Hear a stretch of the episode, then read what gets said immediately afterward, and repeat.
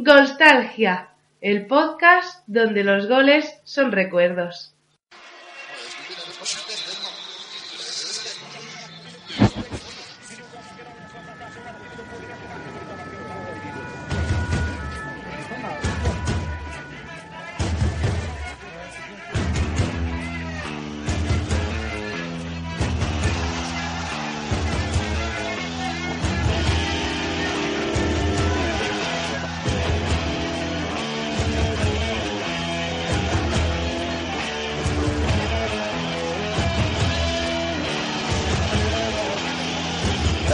Champion du monde de football. Devenir champion du monde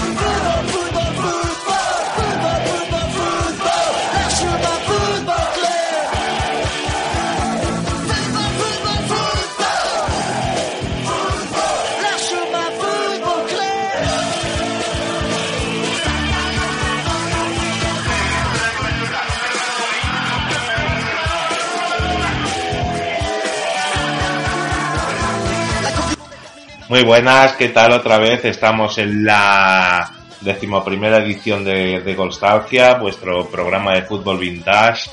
Eh, os habla Josep Joan Vives y sobre todo eh, presentar a que hoy será mi cómplice para hablar de este programa, que me hace mucha ilusión hablarlo, la verdad, y ahora os comentaré un poco el porqué. Y os presento a eh, Sagra Pérez. ¡Hola! ¡Qué sorpresa! Sí, hoy vais a estar todo el programa con nosotros. ya hizo de de compañera durante de comentarista en el programa de- del Barça En el de- Dream Team. en el del Dream Team y bueno eh, Y aquí estoy otra vez. sí eh, estuve pidiendo a ver si alguien se animaba para hacer la Eurocopa del 80 pero no no había gente. Así que si alguien escucha este programa y dice ostras pues yo podría hablar de, de tal eh, no me refiero al mundial del 2000 o- del 2010 No, me no, refiero porque a eh, ostras, el Mundial de México 70, ¿te podría hablar? Mm, Ostras, pues eh, para mí sería de gran ayuda y para, para aprender también. Tenemos unas cuantas noticias, ¿no, Sagra? Tenemos una super noticia que nos ha sorprendido realmente porque mm, no nos lo esperábamos. Hemos aparecido esta semana en la- el magazine de iVox. Sí. Resulta, yo tampoco sabía que había un magazine, pero resulta que nos, nos han publicado el programa de traidores, el programa, Sí. el noveno que Bueno, hicimos. más que publicar, eh, nos han recomendado como el podcast de fútbol de la semana. Ahí está. Eh, y la verdad es que nos ha hecho mucha ilusión. ha- eh, hemos tenido muchísimas visitas en ese programa, de muchísimas visitas comparado con las que recibimos normalmente, porque esto es un programa para, para enfermos. Han venido muchos insensatos nuevos. Y es el programa que hicimos con Abraham Royan y con Álvaro Mota. Desde aquí, muchísimas gracias, chicos. Eh, hicisteis posible que saliera un muy buen programa. Sí. Y esa es nuestra, nuestra misión, más o menos, intentar hacer un buen programa donde sobre todo nos divirtamos nosotros y que luego a vosotros os divirtáis, eh, os divierta, que a vosotros eh, aprendáis cosas y sobre todo lo que se ha vio reflejado en nuestro último programa en la Peña de la Real Sociedad. Desde aquí un abrazo a, todos los a todos los churiurdín que nos han apoyado mucho y ha tenido muy buena acogida el programa de la Real Sociedad, la verdad. Y desde aquí un abrazo a todos ellos, pero ¿qué es lo que viste en los ojos de la gente? ¿Qué, qué me decías Mira, después cuando llegábamos al coche? La magia de nostalgia. Es que es así, es, es un sentimiento que hemos creado nosotros, a través de las palabras de el mago Josep, Bueno, Sí, sí, sí, es que es así. Y, y es que lo vi tal cual, lo veo en los ojos de, de la, de la gente. La gente cuando escucha este programa debe sentir eso y, y es algo tan grande y tan, no sé, que para, para nosotros es tan sencillo de hacer que Sí, a ver, Eh, a, a nosotros nos gusta contar historias, en mi caso de, de fútbol, que eh, y son... de todo. Y, y Sagra pues hace lo de la Emelonena, que desde ya os digo que es una sección para los que aguantéis, os, os vais a reír seguramente y os va a entrar más nostalgia. Son los bises de los conciertos. Claro, no claro. Eh, nosotros es una sección que hacemos siempre con mucha alegría, con mucho desenfado, como intentamos que sea el programa. Y nos lo pasamos muy bien. Y sí, y al fin y al cabo ese es el, el mérito de hacer un programa así que no, no te pongan ninguna condición tal, que no te digan un tema que, que has de hablar, los temas los, los elijo yo y a través de ahí pues vamos informándonos. Eh, a mí también me sirve para aprender muchísimo más ya que intento informarme yendo a periódicos de, de una década antes de yo haber nacido, de, de ver curiosidades. Y la verdad es que después de estos 10 programas considero que es una de las mejores cosas que, que hemos podido hacer este año. Sí. Yo Hay creo que la, muchísimas la cosas mejor. en ámbito personal y tal, pero Yo creo que cuando llegue el día 31 de diciembre, lo típico, repaso del año, lo bueno, lo malo, ta, ta, ta, que en nuestro caso, eh, de lo mejor, por no decir lo mejor de este año ha sido Golstalgia. Crear a ver, esto. Hay, sí, hay sí, sí. ciertas cosas y tal, pero Bueno. pero bueno, Yo lo considero el- así. la verdad es que yo se lo comento muchas veces a, a Sergi, que le digo, es que realmente yo me siento orgulloso de cómo hacemos los programas, porque considero que, vuelvo a decir, es un programa para putos enfermos. Sí, pero bueno, Es un programa para putos enfermos y yo el entiendo fútbol que, es para enfermos. que sí, a ver, todos somos gusta enfermos de algo, fútbol, sí, pero tres horas y media hablando del trienio del Zaragoza, pues a lo mejor yo entiendo que se pueda, pero es el único programa y sobre todo con Nostalgia lo que queríamos hacer era eso y ser, eh, porque yo mm, siempre siempre he ido interesándome por, por épocas pretéritas, siempre he sido un nostálgico en ese sentido. Y siempre veía que, que no había un programa sobre ello. Que no. Entonces dije, ostras, Pues ya lo hago yo. es el programa que a mí me gustaría escuchar, por lo tanto, eh, es eh, la forma de hacer que tenemos. Y ya digo, yo, yo puedo entender eso, lo que te digo, que tres horas y media, cuatro, un programa, digas, joder, pero es un análisis en total profundidad. Los años de la Real Sociedad, tuve reportajes de la Real Sociedad, de, de aquella Real Sociedad, y te dicen, no, el 26 de abril del 81 la Real Sociedad empató a dos con gol Zamora en el minuto 90, te dan la alineación, pero nosotros queremos hacer hincapié que ese partido tan solo fue el último el último toque de martillo para, para acabar de romper una piedra después de 50 toques de martillo. Oh. Y, eh, Y no tiene guion, ¿eh? Esto es así. no, no, no, tal como ver, sale. Tanto, tanto Sagra como yo trabajamos, no nos dedicamos a esto, esto lo hacemos por puro placer, puro hobby y tenemos muy poco tiempo, por eso subimos un podcast cada dos, tres semanas porque tenemos vida, tenemos cosas que hacer y, y la verdad es que editar un programa de cinco horas pues se vuelve muy difícil. Bueno, y ahora que estabas hablando de enfermos del fútbol, a mí me gusta más decir aficionados. Para los aficionados del fútbol y del deporte en general, de cualquier deporte, podéis eh, meteros en la página web de Pasión Deportiva Radio. Es la única radio online de Sí, España sí, sí. dedicada exclusivamente a todos los deportes que podéis imaginar. Es que tienen hasta pesca. Yo siempre digo la pesca, pero es que me sorprende. Hay Tienes pesca. programación de todo. Tiro al arco, creo que también. Incluso hay, hay un hombre que, que le deberíamos reverenciar todos, que hace mm, plástico elástico.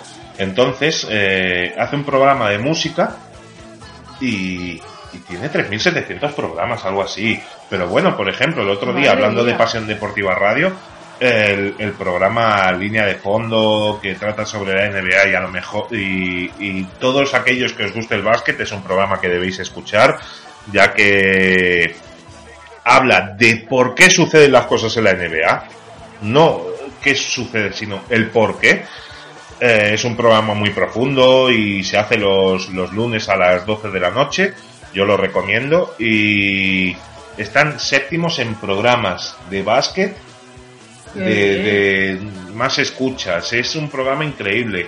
Sergi me lo comenta muchas veces y es que eh, es un programa que lo suben a- por la madruga, por madrugada y por la mañana ya tiene 900 mil Joder. descargas. Cuando nosotros nos alegramos porque, oh, este ha tenido 50. Sí. es, es otro nivel, es otro nivel. Nosotros acabamos de, de comenzar y nuestro mm, público de momento es más, más selecto. A ver si por eso, todos los que os guste el programa de Nostalgia, comentadlo. Hostia, ¿sabes que hay un subnormal que hace... Hostia, ¿sabes que hay un tío que... Es que- normal, ¿eh? Es normal y su novia. ¿Sabes que hay do- dos tíos que hacen un programa que se pasan hablando de, de fútbol, pero... Pues comentadlo y ya os digo, a nosotros os- nos hacéis un favor. Y en este programa, ¿de qué vamos a hablar, Sagra? Vamos a hablar de la Eurocopa de 1980, la llamada Eurocopa de los Estadios Vacíos. Se trata de la Eurocopa que se disputó en 1980 en Italia. Entonces, nos trasladamos con nuestra particular máquina del tiempo a 1980.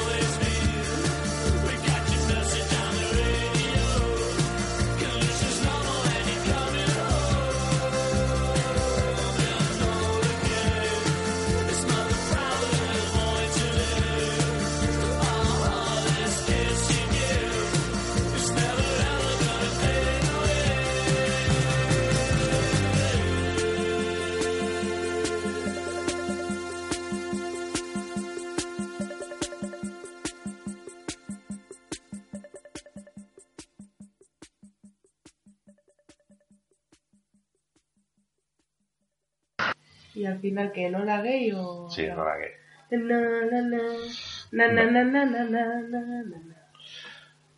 Bueno. pues ya volvemos a estar aquí después de un temazo. es un temazo. nos hemos trasladado ya a 1980 entonces hablamos de la Eurocopa de 1980 a mí me hace muchísima ilusión narrar esta Eurocopa porque todo el que haya eh, escuchado el, anuncio el spot que tenemos de, de Nostalgia Sí, eh, ¿tú qué dices siempre?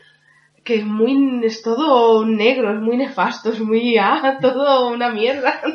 todo es el, el fracaso. Elige el fracaso. Sí, pero yo quizá me identifico más con los perdedores. Al fin y Sí, al cabo, la sí. vida es algún empate dentro de una serie de derrotas.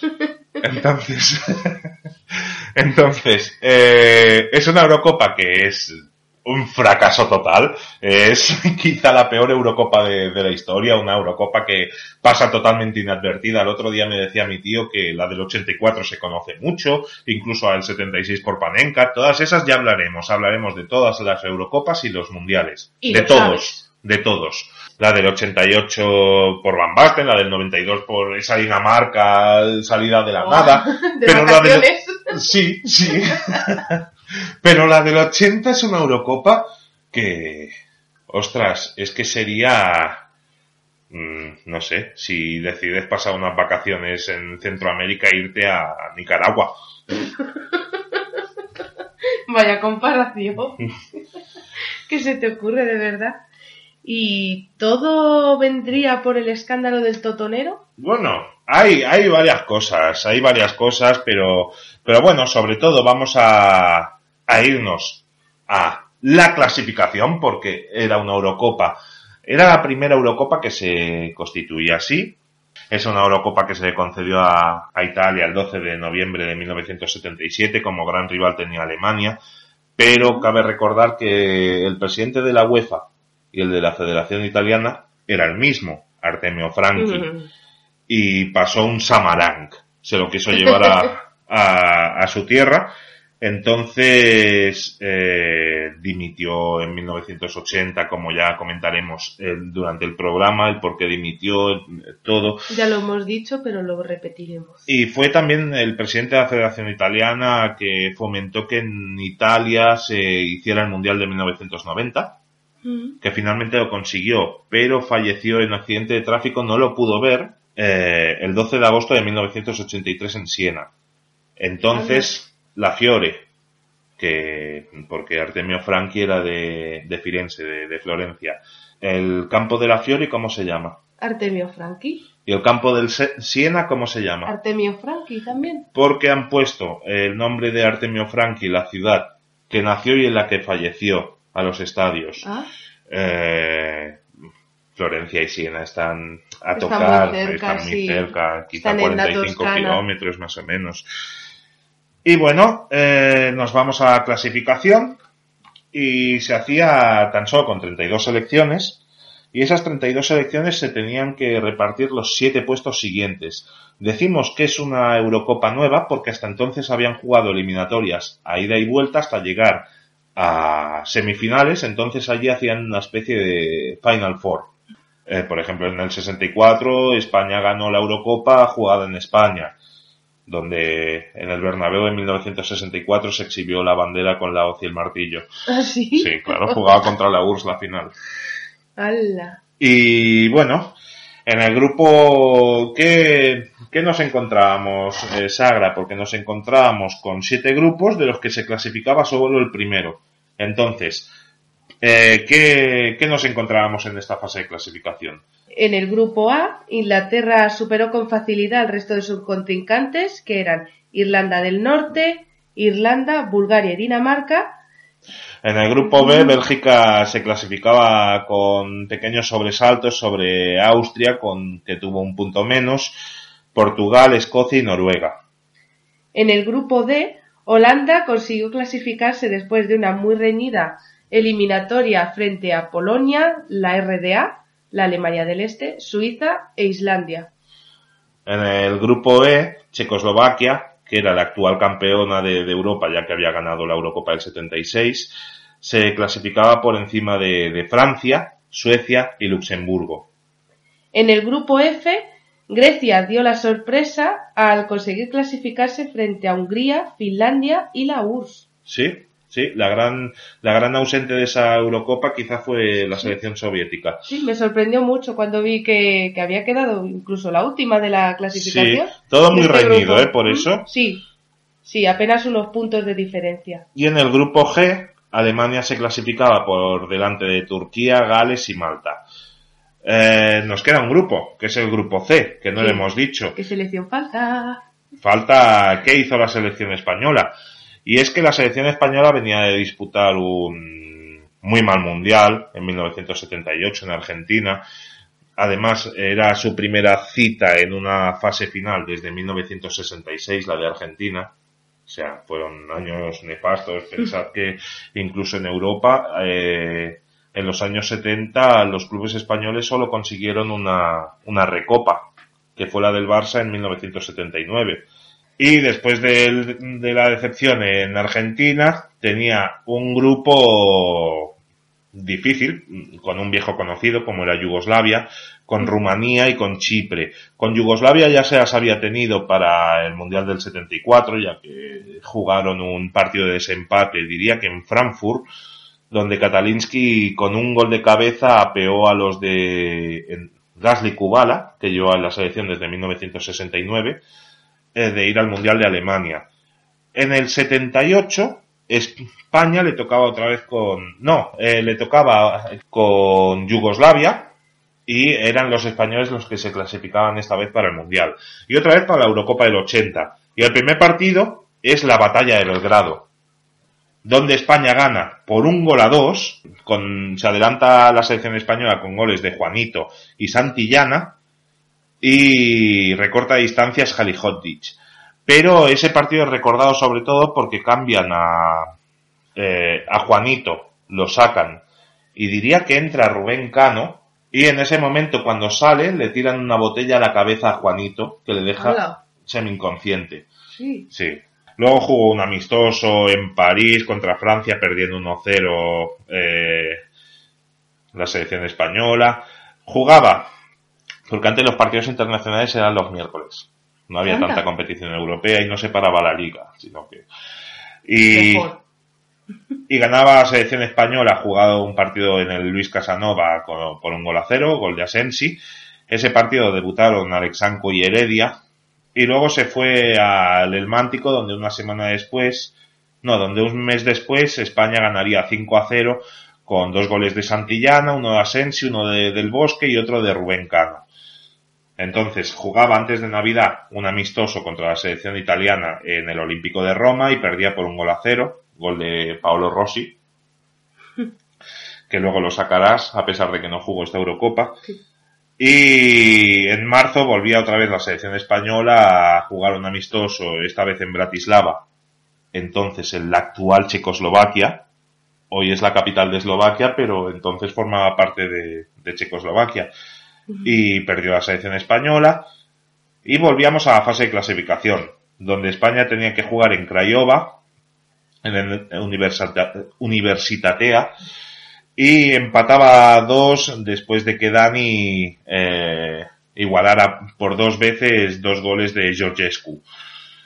Jugó un amistoso contra, eh, contra el país contra el que más amistosos ha jugado España y fue Portugal, donde en Vigo se empató a uno y se jugaba contra Yugoslavia la clasificación el 10 de octubre del 79 y en el Luis Casanova España perdía 0-1 por lo tanto se complicaba la clasificación. Se jugó un amistoso en el Ramón de Carranza donde se perdió 1-3 contra la selección danesa con dos goles del Jair Larsen, eh, como nos dijo Edu, era un delantero tanque, y se cierra la clasificación jugando contra Chipre.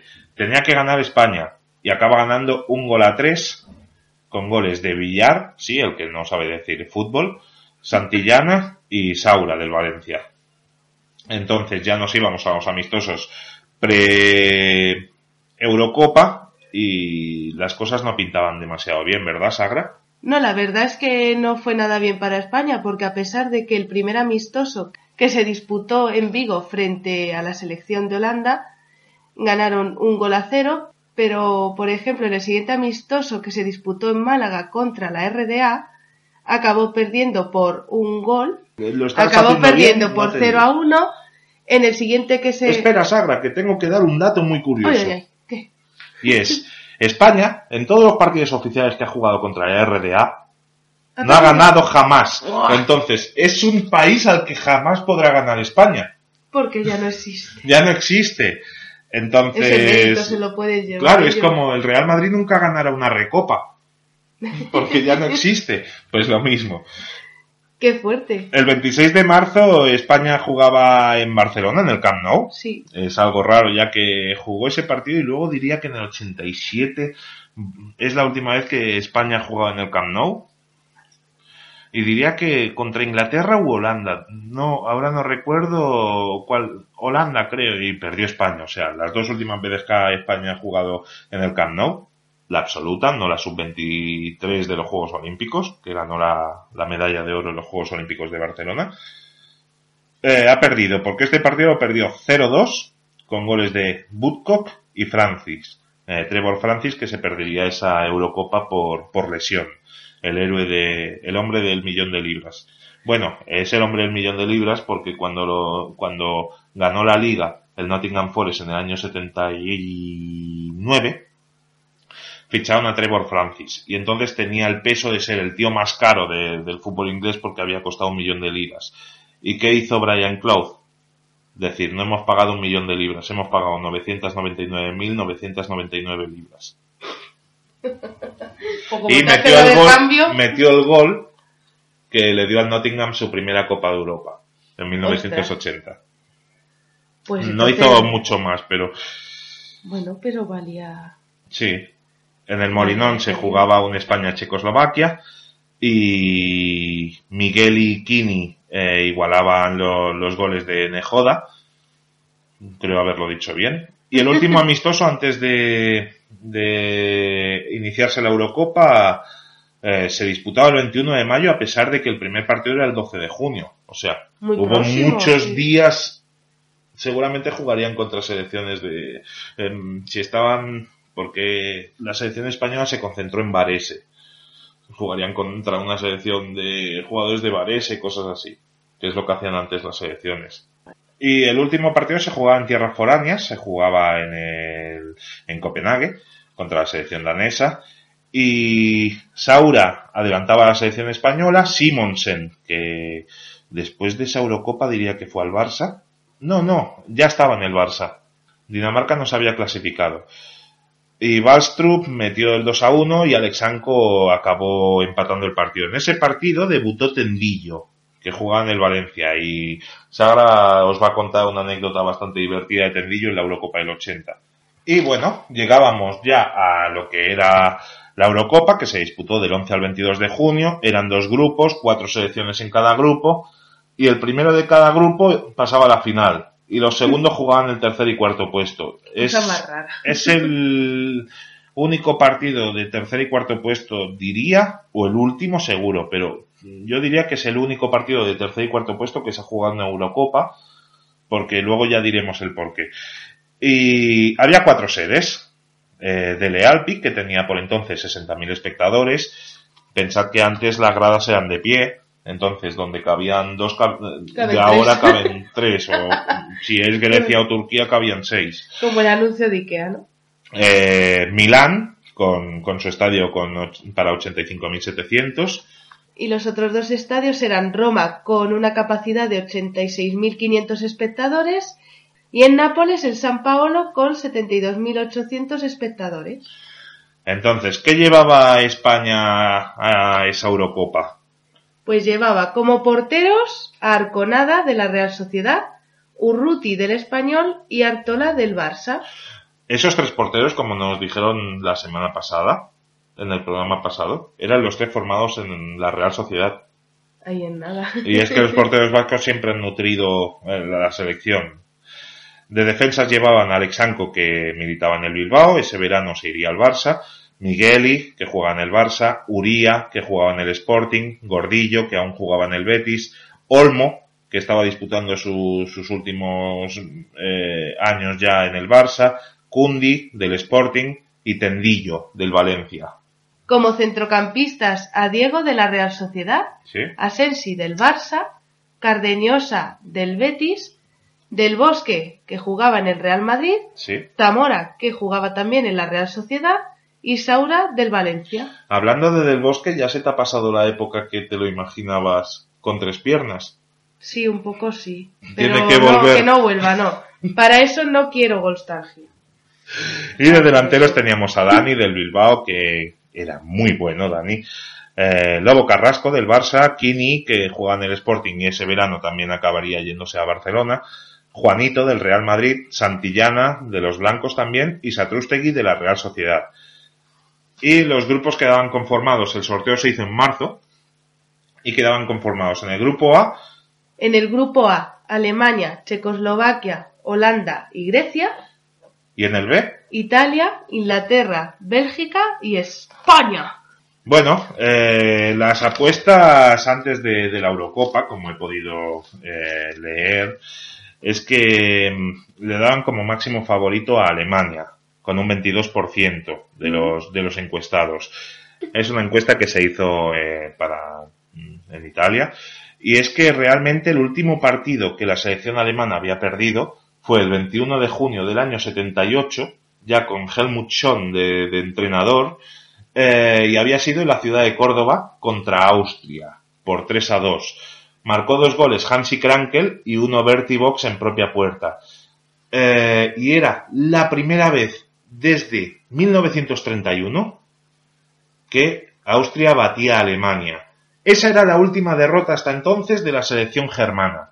Entonces había cogido la selección Jupp Derwal y desde entonces había conseguido eh, 12 victorias y 3 empates. Y era la, la gran favorita a pesar de tener las bajas para esa Eurocopa de Klaus Fischer y de Rainer Bonhoff por, por lesión. Pero venía con la gran alza de Rummenigge que había conseguido el máximo goleador en la Bundesliga con 26 goles, una cifra que era increíble. Aunque ahora parece una cifra bastante ínfima con lo que, nos, lo que vemos ahora. Bueno, por Ronaldo y, y- y. Messi, pero por 26 estos dos goles. Yo he visto como Butragueño ganaba un Pichichi con 19. Entonces, como segunda favorita salía Italia con un 20% de pro- probabilidades, era la anfitriona también. Eh, además había quedado cuarto en el Mundial de Argentina. Inglaterra con otro 20% de posibilidades, Holanda con un 18, Checoslovaquia ya bajaba un 10 a pesar de ser la actual campeona, Bélgica un 5, situaban a España como penúltima con un 4% de probabilidades de ganar la Eurocopa y a Grecia como última con un 1%. Si en vez de Grecia hubiese estado la URSS, España hubiese ocupado el farolillo rojo en predicciones. Y bueno, ¿qué es lo que llevaba la, la selección alemana para que todos lo pudiéramos eh, considerar como la, la gran favorita? Y es que llevaba de porteros a Tony Schumacher, a Walter Junghans y a Immel. Eh, llevaba de defensas a Bonhoff, aunque para los dos primeros partidos no, no estaba, que jugaba en el Valencia, Briegel, que jugaba en el Kaiserslautern, Kuhlmann del Colonia, Bernard Dietz del Duisburgo, Bert Foster, que era muy bueno, a mí me encantaba, de Stuttgart, eh, Karl-Heinz Foster, también del Stuttgart, no sé si son hermanos, no, no lo sé. Eh, Manfred Kals, que era un lateral increíble del Hamburgo, eh, Zimmermann del Colonia, de centrocampistas, llevaba, eh, llevaba a Félix Magath del Hamburgo, que ya se habló en nuestro último programa, a un jovencísimo con 19 años, Lothar Matthaus, que jugaba en el Borussia Mönchengladbach, Son hermanos. son hermanos, muy bien, Carmen. A Memerin, que no, no, no lo conozco, del Hamburgo. Hansi Müller, que llegaba por la baja de mm, Klaus Fischer, que jugaba en el Stuttgart. Un jovencísimo también, con 21 añitos. Bueno, con 20 añitos, Bert Schuster. Aún no era un traidor. No. Que jugaba en el Colonia. Uli Stilike, que jugaba aún en el Real Madrid. eh, Mirko Botava en el Borussia Dortmund. Y de delanteros lleva- llegaba a Klaus Alof, que ese verano se rumoreó muchísimo con su fichaje por el Barça, que ju- jugaba en el Fortuna Düsseldorf, que fue su campeón de la Recopa en el 79. Calle Delay, eh, Álvaro Mota lo diría mucho mejor, del Borussia Mönchengladbach, no, no tengo el honor de conocerlo. Hrubesch del Hamburgo y Karl-Heinz Rummenigge del Bayern de Múnich. Entonces llevaba una pedazo de selección como además se demostraría durante toda la década de los 80. Entonces, Sagra, ¿por qué es la Eurocopa de los estadios vacíos? La afición se vengó, se vengó de sus jugadores, se vengó de sus presidentes, de sus entrenadores, porque justo ese año, en marzo en concreto, se destapó la trama del totonero. ¿En qué consiste? La quiniela en Italia se llama Totocalcio Sí, y Totonero viene a ser Quiniela Negra. Bien, pues es una trama en la que está involucrada la mafia, están entrenadores, jugadores, incluso un frutero de Roma está metido, dueños de locales de, de moda en Roma también están involucrados. Viene a ser que, bueno, pues eh, la mafia iba apostando, hacía apuestas y sobornaba a los jugadores, sobornaba a los entrenadores para que esos resultados salieran en los, en los eh, partidos Sí. de fútbol. sí, lo que es, se hace hoy en día con tenis, fútbol, con todo. Hay- sí, sí, sigue ¿Se hace habiendo, claro. Entonces, bueno, como ya os he dicho, estaba, estaba involucrado todo el mundo, tanto jugadores, tanto dueños de locales, en donde pues seguramente estaban los jugadores o los Mm. presidentes de los clubes hablando con la mafia, la mafia eh, apuesta a este, yo te doy el dinero eh, para que saques este resultado. Entonces, ¿qué pasó? Que, bueno, hubo algún partido de fútbol en el que el resultado no salía como el que había querido la mafia. O bueno, El siempre capo. digo la mafia, pero la gente pues que daba el dinero para Claro. que los jugadores metieran goles, Claro. por ejemplo, o que salieran esos resultados. ¿Por qué? Pues porque los jugadores decían, bueno, a mí me han prestado, me han dado este dinero, yo me quedo con el dinero y luego, pues si no sale el resultado, ¿qué más da? Yo ya he recogido el dinero. Sí, bueno, pero que podías morir. Podías morir, pero... Oye, que- los italianos pues hacían eso. y más en los años 70 en Italia, que los, los años 70 aquí realmente no, no pasó nada y pasamos de una dictadura a una dictadura. Eh, pero en Italia fueron años muy convulsos con los anarquistas, comunistas con muchísimo poder en Italia. Eh, y e Italia para mí es un país que es muy, muy, muy fascista. Mm, Para mí muchísimo más que, que el fascismo que pueda haber en España. Pero vamos, es que no tiene ni punto de comparación casi. Aquí ya es fascismo ideológico de decir, no, esto es extraño, fuera, no me gusta. Pero en Italia es mm, mucha rabia. Justo, pues lo que os estaba contando. Entonces se trucaban los partidos, se pedía prestado a inversores Sí. el dinero, adelantaban ese dinero a los futbolistas para que esos marcadores salieran condicionados a lo que ellos deseaban. Pero como esos resultados no acababan saliendo en la mayoría de veces, Sí. se fue montando una deuda con los prestamistas y acabaron volviéndose contra los jugadores. Haciendo los A jugadores los de que le fútbol, pedían el dinero. crack del 29.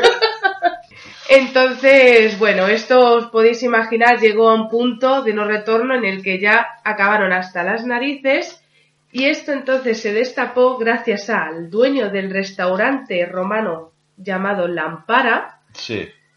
y a un frutero que era pues amigo de, de este dueño que a- hartos, me imagino, de, de Perder dinero. todo- de, de- de la mierda, por decir, de todo lo que se había montado, llamaron a la policía y a la prensa y dijeron, oye, mira, está pasando esto, vamos a contarlo ya.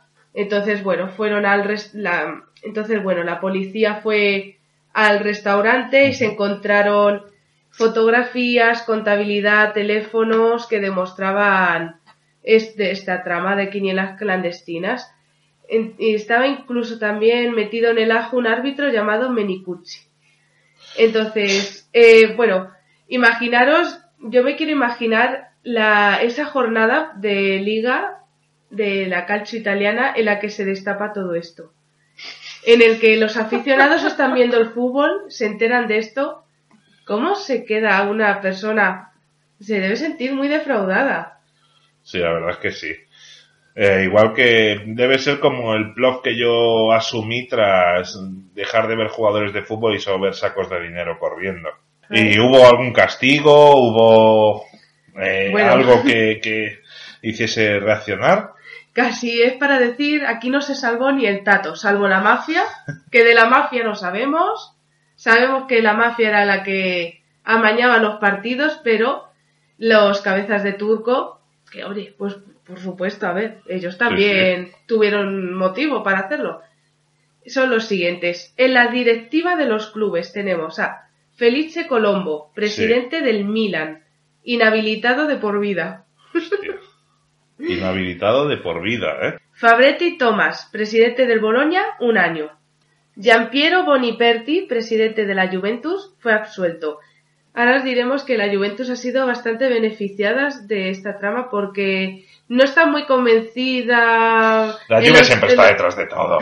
En el 2006, en el Calciopoli, se, tomó, se tomaron los otros clubes la venganza y la Juve acabó descendiendo a segunda ¿Ah, sí? división, pero había más clubes implicados que no acabaron descendiendo. Pero en el 80 fue la Juve la que se salvó.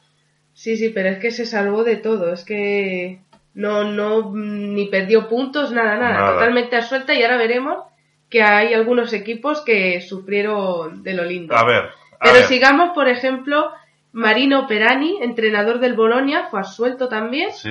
El entrenador de la Juventus, que por entonces era Giovanni Trapattoni. Sí, Giovanni Trapattoni. Ah, vale. Consiguió la, consiguió la primera Copa de Europa de la Juventus en el 85 en Heysel. Ala.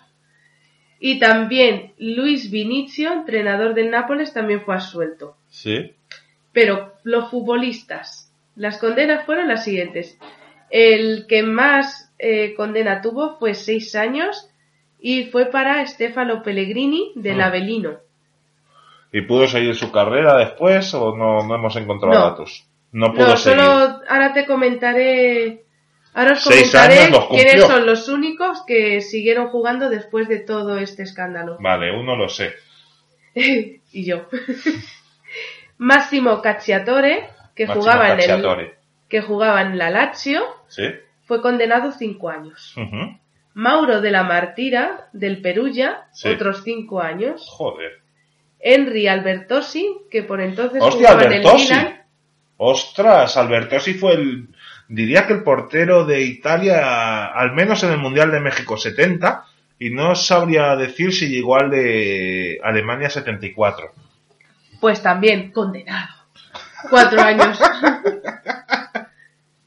Estos seguro que te suenan. Giordano Bruno de la Lazio, ¿No? No. ¿no? Tres años y medio. Igual que Lionello Manfredonia, que también jugaba en la Lazio. Sí.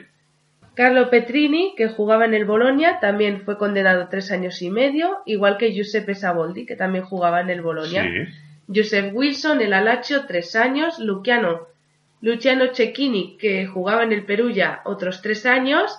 El más conocido, Paolo Rossi, aquí está, del Perugia, fue condenado dos años, aunque he leído que al principio le habían condenado a tres, pero le redujeron a dos Ah. años la, la condena. Pero Albertosi sí que acabó jugando en el Elpidiense. ¿Ah, sí? Sí. Franco Córdoba del Avelino, un año y dos meses. Sí. Y luego ya, pues eh, menos de un año, Giorgio Morini del Milan, 10 meses. Stefano Chiodi, que también jugaba en el Milan, 6 meses. Joder. Pier Giorgio Negrisolo del Pescara, 5 meses. Mauricio Montesi del Alacio, 4 meses. Franco Colomba del Bolonia, 3 meses. Y también 3 meses Oscar Damiani del Nápoles. Y luego, absueltos, Sí. fueron Andrea Agostelli, Giancarlo Antonioni de la Fiore y Claudio Sí. Pellegrini del Avellino.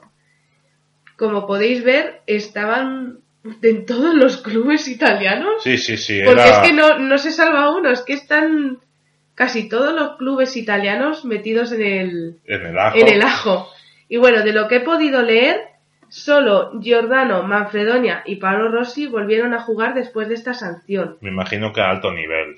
Sí, me imagino que sí. Y claro, a destacar Paolo Rossi, que fue el héroe de- Sí. del Mundial de España 82. Sí. Sí. con Italia es el más conocido y ya tuvo su momento en el jugador misterioso Mm. de hace unos programas. Los equipos. Los clubes también sufrieron Sí. el totonero y im- imaginaros cómo fue que tanto la Lazio como el Milan descendieron a la Serie B, a la segunda división italiana. Madre mía. Un histórico como el Milan que por entonces contaba con dos Copas de Europa, las del 63 y la del 69. Fíjate, pues se vieron Y la totalmente... Lazio que había ganado la liga diría que en el 74, con la Lazio de los pistoleros. Fíjate, es que es. Imagínate aquí, pues un Atlético, un Real Ujú. Madrid, un Barça, que, que pase esto y. Sí, es pero- que es, es muy fuerte. aquí no pasaría. Y luego, otros equipos que también sufrieron, pero en menor medida, porque lo que hicieron es descontarles cinco puntos en la liga, fueron el Avelino, el Bolonia y el Perugia. Como ya hemos dicho, la Juve fue absuelta igual que el Pescara. Y en la segunda división, en la Serie B, también condenaron a varios jugadores, como fueron Guido Mangherini del Palermo, Lionello Massimeli del Taranto, Claudio Merlo del Lecce, no sé si lo Sí. digo bien, y Francesco Barignani del Palermo, y luego también eh, varios clubes fueron eh, penalizados de alguna manera porque también le restaron cinco puntos tanto al Palermo como al Taranto. Sin embargo, el Génova, el Lecce y el Pistoia quedaron finalmente absueltos. Ajá. Pues aquí pilló todo Cristo menos la Juve y el Inter. Y la mafia.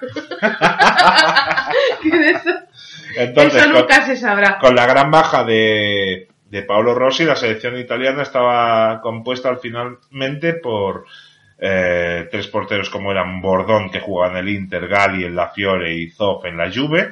Defensas, Franco Baresi con su hermano Giuseppe Baresi, que Franco Baresi jugaba en el Milan y el hermano en el Inter. Además son ídolos ambos en, en sus clubes. Eh, Cabrini, que jugaba en la Juve, Colovati en el Milan, Gentile en la Juve, Shirea en la Juve, eh, centrocampistas, Antonioni en la Fiore, Ma- Mauro Beluggi en el Nápoles, Benetti en la Roma, Buriani en el Milan, Aldo Madeira en el Milan, Oriali en el Inter, Tardelli, muy recordado por Luis Enrique en la Juve, eh, Zaccarelli en el Torino, y los delanteros eran Altobelli, que jugaba en el Inter, Roberto Bétega en la Juve, Franco Causio en la Juve, Francesco Graziani en el Torino y Roberto Pruzzo en la Roma, comandados por Enzo Bersot. ¿Saben Eh, lo mejor? ¿Qué? Que he leído que varios de los jugadores que se vieron involucrados en el totonero dicen que, que ellos no son culpables, que ellos no tienen nada que ver. Rossi lo dice, que no, que él no tiene nada que, Bueno, que ver.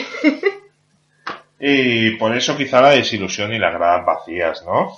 Sí, yo creo que sí, que fue una forma de castigar la afición a, a todos los equipos, porque es que ya os hemos dicho que es que estaban metidos muchos de los clubes de, de la Serie A y de la Serie B. Es que fue un escándalo a gran escala y ya te digo, me encantaría que hicieran un documental o algo en castellano, Sí, Para o ver quizá la en el trama, Offside porque- Festival. algo así, o en el Side Festival, que algún día hablaremos de él. Si Sí, quieres. sí, cuando se acerque. Porque es como un, es que es policíaca total. El momento en el que el frutero y el dueño del local, a ti te hace mucha gracia el frutero, dijeron, oye mira, vamos a destapar esto y a esta gente que le den. Pues bueno, con estos miembros llegábamos a la Eurocopa y el primer partido se jugaba a las 6 menos cuarto entre los campeones de las dos últimas Eurocopas, como eran Checoslovaquia, eh, la del 76, que se la ganó Alemania, y Alemania en el 72. Eh, un estadio olímpico con 11.518 espectadores, de los 86.000 posibles, 11.518 en una inauguración de, de Eurocopa. Y como toda inauguración, un partido aburridísimo. Pocas inauguraciones quizá del Mundial del 2006. eh, recuerde yo que hayan sido divertidas. Son partidos de bostezos y Alemania logró marcar Rummenigge en el minuto 27 y ahí se acabó el fútbol. Pues que pronto se acabó. Decir que de los 14 partidos que tuvo esta Eurocopa, 11 fueron televisados eh, por televisión española o la 2. Bueno, por la primera o la segunda. Canal 1, Canal 1. Sí, y en ese mismo grupo, a las ocho y media, ¿qué partido había, Sagra? Se disputó el Holanda-Grecia en Nápoles con una asistencia de 14.990 espectadores. Como podéis ver, otra cifra bajísima. En Nápoles también estaban muy cabreados, no querían ir a ver ese partido. No.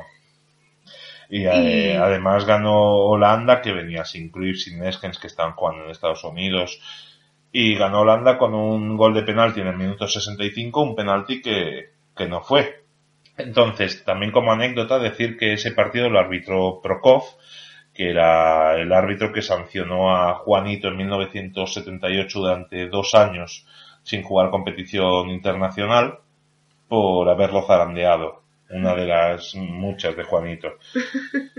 Y además eh, hay una hay una hay un dato a destacar, ¿verdad? De la selección griega. Sí, que el seleccionador griego, que se llama Altecas Panogoulias, era el seleccionador más joven de esa Eurocopa, ¿Con con cuántos años? 45 años. Ostras. Ostras, ahora los seleccionadores son más jóvenes. Sí, son más jovencitos. Sí. Pues tengo 45 años, que sean más joven. Y nos íbamos al, al día siguiente, al grupo B, el de España. Pero antes se jugaba un partido a las seis menos cuarto en, en Turín, donde ya había habido ambiente, y es que estamos hablando de la época del hooliganismo más duro, donde cualquier ciudad que pisase un equipo o la selección inglesa era nefasto para toda ciudad excepto para los dueños de bares. Y el día anterior en Turín, eh, 200 eh, italianos y hooligans tuvieron una pelea en una cervecería y además durante el partido pasaron cosas. ¿Cómo, cómo empezó el partido? ¿Con mucha gente, Sagra? Bueno, pues como, como os estábamos diciendo, no iba mucha gente. En este caso fueron 15.186 personas. En un estadio de 60.000, o sea, Sí. un cuarto de entrada. En el primer tiempo se suspendió el partido 12 minutos porque los hooligans estaban eh, liándola, Liando. pegando, pegando a belgas, pegando a italianos. A diestro y siniestro. Sí, y la policía italiana tiró bombas lacrimógenas. Con la mala suerte que el gas llegó al campo y se pueden ver imágenes donde los árbitros están eh, llorando, Madre donde los jugadores están con un escozor de ojos increíble. Y bueno, se adelantó Inglaterra con gol de Wilkins en el minuto 26, pero empató tres minutos después Zeulemans, que era un pedazo de jugador, y se, se iba con un punto cada, cada selección. Y a las ocho y media llegaba la selección española. Jugaba contra la anfitriona, Italia. Y la verdad es que el ambiente no era el mejor, ¿no? No, para la selección española no, ya que dos de sus jugadores no se hablaban. Arconada y Juanito estaban en guerra. Sí. Ellos. A ver, ¿Se eh, sabe por qué? en un partido de la liga de las 79-80, eh, o quizá de las 78-79, ahora no recuerdo cuándo pasó, pero ya veremos que Juanito va dejando amigos por todas partes. Pero en la temporada 79-80 creo, creo que fue esa, eh, hubo, como ya dijimos en el programa anterior, una lucha feroz entre Real Sociedad y Real Madrid para ver quién conseguía la liga. Y en el partido jugando en el Bernabéu, eh, se ve que Juanito no eh, hizo una entrada fea a Arconada o algo así, y Arconada le dijo hijo de puta.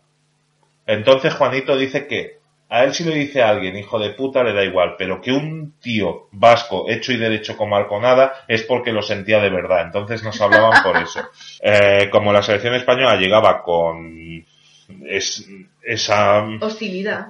esa hostilidad en el vestuario. Además, Kini y Alexanko ya habían firmado por el Barça y se estaba entre renovaciones. Hubo también disputas porque lo- los jugadores estuvieron negociando las primas con la Federación Española días antes de la Eurocopa.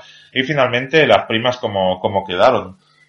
Pues para que veáis qué diferencia lo que hay hoy en día. 4.000 pesetas diarias. De dieta. Sí.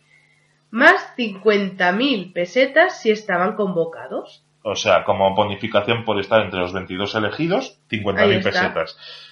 Más 50.000 pesetas si el resultado era un empate Sí. en el partido. Por jugador. Exacto, sí. Todo esto es por jugador. Y de- me- y si había victoria para la selección, la prima era de 150.000 pesetas. Sí, entonces ya veremos que los jugadores de la selección española no se llevaban mucho dinero en esa concentración. No. Y es. Pensad que Enzo Bersot, el, el técnico italiano, dijo antes del partido que lo que más le preocupaba era la afición de ese partido, o sea que no, no tenía en cuenta para nada España. Y realmente España jugaba en Milán ante un, la, la mejor de las asistencias hasta entonces, ya que jugaba ante cuántos, Sagra? Ante 46.337 espectadores. Y la selección, ah, decir que durante, cuando salió la selección italiana al campo, los tifosi de, de Milán que les habían descendido a la Serie B esa temporada estaban totalmente descontentos y tiraron botes de humo y silbaron a, a los jugadores de la selección italiana. Eh, entonces, cuando fueron rodeados por los carabinieri, por la policía italiana, eh, para no llevarse una, un porrazo, se pusieron con banderas españolas y animar a la selección española. Fueron los más fervorosos hinchas de la selección ese día. Madre mía, o sea que hubo movida en Turín, hubo movida en Milán. Sí, sí. Madre Y- mía. Y la verdad es que eh, España mereció mejor resultado y es que incluso en el minuto 77 Juanito estrelló un balón contra el larguero que podía haberle dado los dos puntos a la selección española. Juanito que ya se eh, cabreó con Lasli Kubala, que después de esa Eurocopa salía a cargo del Barça, también, que duró hasta noviembre, y se cabreó con Kubala por salir desde el banquillo. Y es que era la primera vez que no había un jugador del Real Madrid en el once inicial de la selección española desde 1969. Y eso que el Real Madrid había sido campeón de liga ese año, en el 80. Pero bueno, Eh. ahora sí se llevó la prima de las 50.000 pesetas. Estaba en la lista. Durante, en el mundo deportivo hemos encontrado un dato curioso y es que una maga que se llamaba Teresita, que estaba en el campo de- del Milan y del Inter, pronosticaba después de tirar las cartas que esta Eurocopa será el Waterloo de Bersot. Entonces, lo que más gracia me hace es que en el Mundial de 82 el seleccionado italiano era Bersot Sí, y ganó Italia. Entonces, la maga Teresita. Sí, la maga Teresita. Nos vamos a la segunda jornada, donde se juega el día 14, el sábado 14. Y a las 6 menos cuarto, el partido que da Televisión Española es Alemania contra Holanda. ¿Qué pasa en ese partido, Sagra? Bien, pues el partido se disputó en Nápoles con una asistencia de 29.889 espectadores. Ajá. Ya veis que sigue siendo una cifra muy baja para ser Y una jugaban Eurocopa. dos selecciones que Alemania y Holanda. Sí, sí, sí. Bien, era un partido pues muy esperado, me imagino, para Alemania y para Holanda, ya que la última victoria de Holanda contra Alemania fue en 1965. Por lo tanto, llevaban 15 años sin ganar los holandeses a los alemanes. Y Y este aquí no sería. Y no, no, porque Klaus Alof marcó un hat-trick antes del minuto 65 con tres asistencias de un Schuster imperial. Red recortaba distancias en el minuto 79 de penalti y Willy van der Kerkhoff, uno de los dos gemelos. Holanda siempre ha tenido gemelos, los van der Kerkhoff, los Los de Boer, Boer. en el ¿Los 85, eh, pero no son gemelos, son hermanos, pero sí, sí. Eh, marcaba el 3 a 2 que ponía un poco contra las cuerdas a Alemania en el minuto 85. Pero finalmente Alemania se llevaba eh, los dos puntos, sumaba cuatro y veíamos que pasaba a las ocho y media. Este partido no se pudo ver en España. Oh, Bueno, Bueno. tampoco era muy... eh, se disputaba entre las selecciones de Grecia y Checoslovaquia. en el Estadio Olímpico de Roma con una asistencia de mm, solo 7.614 personas. 7.614 personas en un estadio de 86.000. Es que es nada. Es que cualquier foto que veas de esa Eurocopa se ven las gradas Sí, vacías. se además que hemos visto algún partido y es que no se ven espectadores. Y bueno, la selección checa eh, se adelantaba por medio de Panenka, el héroe de la última Eurocopa, en el minuto 6. Empataban hasta Anastopoulos ocho minutos después, pero Visek en el 26 y Nejoda en el 63, que ya había marcado dos goles a España en un amistoso previo a la Eurocopa, dieron la victoria a Checoslovaquia. ¿Que cómo quedaba este grupo a falta de la última jornada? Pues con Alemania con cuatro puntos, Checoslovaquia con dos, los mismos que Holanda, y finalmente Grecia con cero. Por lo tanto, todo estaba a expensas de lo que pudiese pasar en la última jornada, pero ya os detallaremos. Y al día siguiente, domingo 15, se jugaba el grupo B y a las 6 menos cuarto jugaba España. Jugaba de nuevo España contra la selección de Bélgica en Milán con una asistencia de 11.430 personas nada más. 11.430 y esta tiene la bizarrada porque convocaba un atendillo pero en teoría solo podría jugar los dos Primeros partidos. primeros partidos de, de la fase de grupos y se tendría que perder el último contra Inglaterra y si se pasaba a una final o un tercer y cuarto puesto se lo perdía también. ¿Por qué? Pues porque se tenía que incorporar al servicio militar. La mili. Sí. Es, es algo también nostálgico. Aunque no nos guste, Sí. es algo de nuestro tiempo pasado. Y real, bueno, yo siempre pienso que la mili servía para una cosa y es que la gente no fuese tan gilipollas como ¿por qué? Porque tu madre te preparaba para a los 18 años estar fuera de casa. Eso es verdad. Y- Te, te obligaban a Claro, a pasar hacerte un la año. cama, era un año, sí, Un bueno, año o nueve fuera. meses si eran los 90, e incluso en los 70 o 60 creo que eran 24, no lo sé. Eh, pero te hacían, te, enseñaban a hacerte la cama porque en la militar tenías que hacer tú, te enseñaban a hacer cuatro cosas. Un poco de a- disciplina. Sí, y ahora, disciplina. ahora la SOT, eh, un chaval de 18 años, no sabe hacer nada, seguramente. Mira al niño del anuncio de la lotería de este año. Pues así son todos. Sí, sí. Pero finalmente, antes de este partido, llegó la noticia de, el inteligentísimo ejército, donde le daban permiso a Tendillo para que se quedase hasta el final de la Eurocopa y así, ahora sí lo vamos a decir, perder. Los jugadores no eran tanto, pero un- una persona que fuese a la mili, imagínate una persona con trabajo, ibas a la mili a perder un puto año de tu vida Es así. A perder un puto año de tu vida, porque en el 92 mi tío hizo la mil y cobraba 2.000 pelas al mes.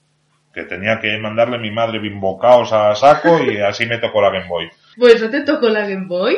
Sí. Ah, pues no salió tan mal la cosa. Y se adelantaba la selección belga con gol de Gerets en el minuto 17.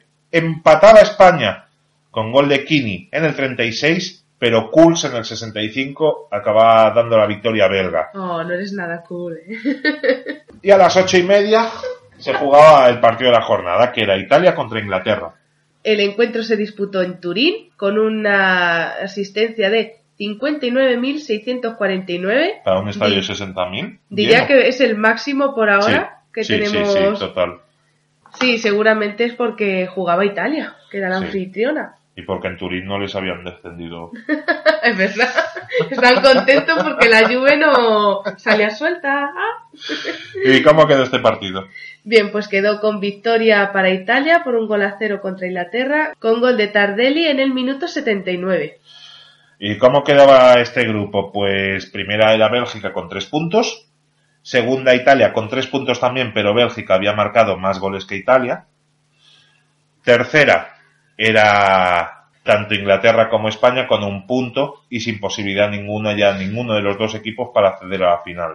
Oh, Entonces Tendillo se quedó para nada, no le hizo un servicio bueno a la patria. Y, y se llegaba a la última jornada, donde los partidos de los grupos no se juegan a la misma hora, y aquí veremos que en el partido de las 6 menos cuarto se jugaba el martes 17, el tercer partido de grupo, y este eh, Holanda 1, Checoslovaquia 1, en Milán, ante 11.889 personas, y se adelantó Checoslovaquia con gol de en el 16 y empató Kiss marcando su segundo gol de la competición en el 59. Entonces, daba igual lo que hiciera Alemania, ya estaba clasificada. Además jugaba contra Grecia a las ocho y media en Turín ante... 13.901 espectadores. Y nada, empataron a cero, porque un poco más y si tú y yo hubiésemos sido germanos nos hubiesen llamado.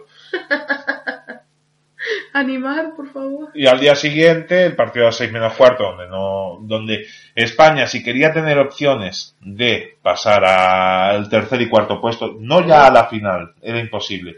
Para el tercer y cuarto puesto, tenía que ganar a Inglaterra ¿De cuánto? eh, de dos goles y que eh, Bélgica ganara a Italia. Entonces, eh, ¿lo pudo lograr la selección española? Pues no, porque que perdió. Su último partido, el miércoles 18 a las 6 menos cuarto, eh, se juega en Nápoles ante 14.440 personas. Y en el minuto 13, con 0-0 en el marcador, pitan un penalti a favor de España. Eh, Dani, el jugador del Athletic Club de Bilbao, chuta el penalti con paradiña como era habitual en él y lo marca, pero el árbitro se lo manda a repetir y al chutarlo la repetición la falla. Y seis minutos después, Brooking en el minuto 19 marca el 1-0 para Inglaterra. Decir también que en este partido Kubala se sentó en el banquillo de la selección con el número 17, o sea, iba con la camiseta que era de Satrustegui, que estaba lesionado. Empató Dani de penalti en el 48, se atrevió otra vez a tirarlo y esta vez lo metió, pero Woodcock en el 61 daba la victoria a los ingleses. Chao, bambino. Que lo único que repercutiría es que en Nápoles ese día se venderían más cervezas para celebrarlo. Y a las ocho y media, Italia contra Bélgica. A Bélgica con el empate le bastaba, Italia tenía que ganar para pasar a la final. Se jugaba en Roma, Con una asistencia de 42.318 aficionados. para que Italia pasara a final mitad de entrada, ¿eh? Final de una Eurocopa. Y. Italia, Italia intentó atacar todo el partido, pero Bélgica se defendió muy bien y acabó amarrando el empate que les llevaba a la final. Así que Chao, bambino también. se jugaba la final de consolación, que era el tercer y cuarto puesto, y se jugaba el sábado 21 a las ocho y media entre Italia y Checoslovaquia. Se disputó en Nápoles con una asistencia de 24.652 sufridores, porque realmente este partido Sí, sí, es, el de premio los de consolación y esto no. Se adelantaba Checoslovaquia con gol de Jurkemik en el 54 y empataba a Graziani en el 73. Se fue a la prórroga y se fue a los penaltis. Y volvió a ganar Checoslovaquia. La segunda prórroga de la historia, digo, lo segundo, la segunda tanda de penaltis de la historia oficial, diría. No, en selecciones sí, pero en, en clubs no. Y, y ganaba otra vez Checoslovaquia. Y es que llevaba, iban 8-8 entonces el noveno penalti eh, italiano lo falla Colovati y da a Checoslovaquia la tercera plaza. Después de este partido eh, se dijo que jamás se iba a volver a jugar un tercer y cuarto puesto en la Eurocopa ya que eh, no era bueno hacer sufrir ni a los jugadores ni a los espectadores para un partido que no tiene ninguna trascendencia. Y llegamos al día de la final, 22 de junio, en el Estadio Olímpico de Roma. ¿Cuánta entrada, Sagra? 47.864. Final de la Eurocopa con media entrada, ¿eh? Media entrada, sí. A las ocho y media, Alemania contra Bélgica. Y pues Bélgica llegaba en portería con Jean-Marie Paf, que era un porterazo, Eric Gerets, Mile Camps, Walter Muse, Renkin, Kuls, Van der Eycken, que era muy bueno, Wilfred McMoer, que sería su último partido ya que tenía 35 años y se retiraba después de esta Eurocopa, y quizá era el mejor de la generación de los 70 de Bélgica, eh, Moments, Van der Els y Seulemans. Tenían un verdadero equipazo eh, el equipo belga. Y por Alemania jugaban Tony Schumacher, Hans-Peter Briegel, Karl-Heinz Forster, Bernard Dietz, Manfred Kals, Bert Schuster, Hansi Müller, Uli Stilicke, Karl-Heinz Rummenigge, Horst Hubrecht y Klaus Alof. Entonces, eh, en el minuto 10 mete Hrubesch el 1-0. La última vez que Bélgica había derrotado a Alemania fue el 25 de septiembre de 1954, cuando los belgas ganaron 2-0 a la selección germana. Y con esto íbamos para la final. Eh, sobre todo decir que antes del partido los alemanes tenían la prima que si ganaban la Eurocopa a cada jugador le daban 1.175.000 pesetas. Lo No que manches. No, no, no. 1.175.000 pesetas que serían más o menos pues unos 7.100... unos 7.150 euros Euros. por jugador. Por ganarla. Y bueno, en el minuto 10, Hrubesch mete el, 10 a- el 1-0. Van der Eyck marca de penalti, que era fuera del área, el empate en el minuto 75, en un partido donde Jean-Marie Paf estuvo rebosante y realmente dio muchísimas alas a la selección belga para, para que pudiese seguir optando al título. En el minuto 88 a 2 del final, Hrubes eh, marcaba el gol que le daba a Alemania su segunda Eurocopa. Alemania quedaba campeona con Jupp Derwal como seleccionador. Eh, ya hemos dicho que no perdió un partido desde el Mundial de Argentina 78. Esa Eurocopa se coronó con el gran Schuster. Eh, el once ideal de, de la Eurocopa, eh, Sagra, ¿nos lo, ¿nos lo puedes decir? Sí. Pues en portería sería Dinozov. Que era el más veterano de esa Eurocopa con 38 años, pero recordemos que llegó al Mundial de España. En defensa, Hans-Peter Briegel. Sí, era un jugadorazo. Gaetano Escidea. ¿Es Shirea, sí? Sirea. Karl-Heinz Foster. Y Gentile. Sí. En el centro del campo, Chusta. ¿Sí? Zeulemans. ¿Sí? No, Seulemans. No, está también. bien. Seulemans, Tardelli y Hansi Müller. Eh, menos Hansi y Miula, el resto me los quedo todos. Ah, sí, Sí. ¿no? ¿No lo pondrías? no es torpedo, ¿eh? Ah, No es Jer. vale. Y por... su hermano. ¿Ah, sí? Sí. Hermano malo. Eh, sí. sí. Y como delanteros, Grubes y Rummenigge. Y el máximo goleador de esa Eurocopa fue Klaus Alop, ya que metió el hat-trick contra Holanda con tres goles. Y bueno, hasta, hasta aquí. Bueno, decir como dato que la primera derrota de Alemania con Jupp Derwal no fue hasta el 1 de enero del 81 en un mundialito que ya os hablaremos, que se organizó en Argentina. ¿Verdad? Digo, en Uruguay, perdón. Bueno, damos por acabada esta sección que hablaba sobre la Copa del 80 y todavía no ha acabado nada porque queda la parte más divertida, la hora del patio. ¡La hora del recreo!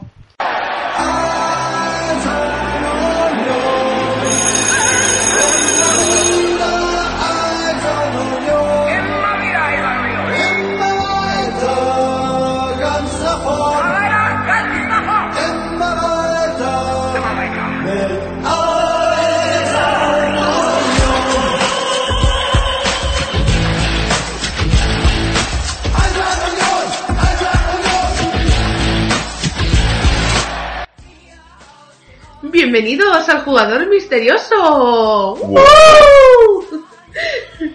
Como, Es la hora del recreo, ¿eh? Es Claro que que esto sí. es la hora del recreo.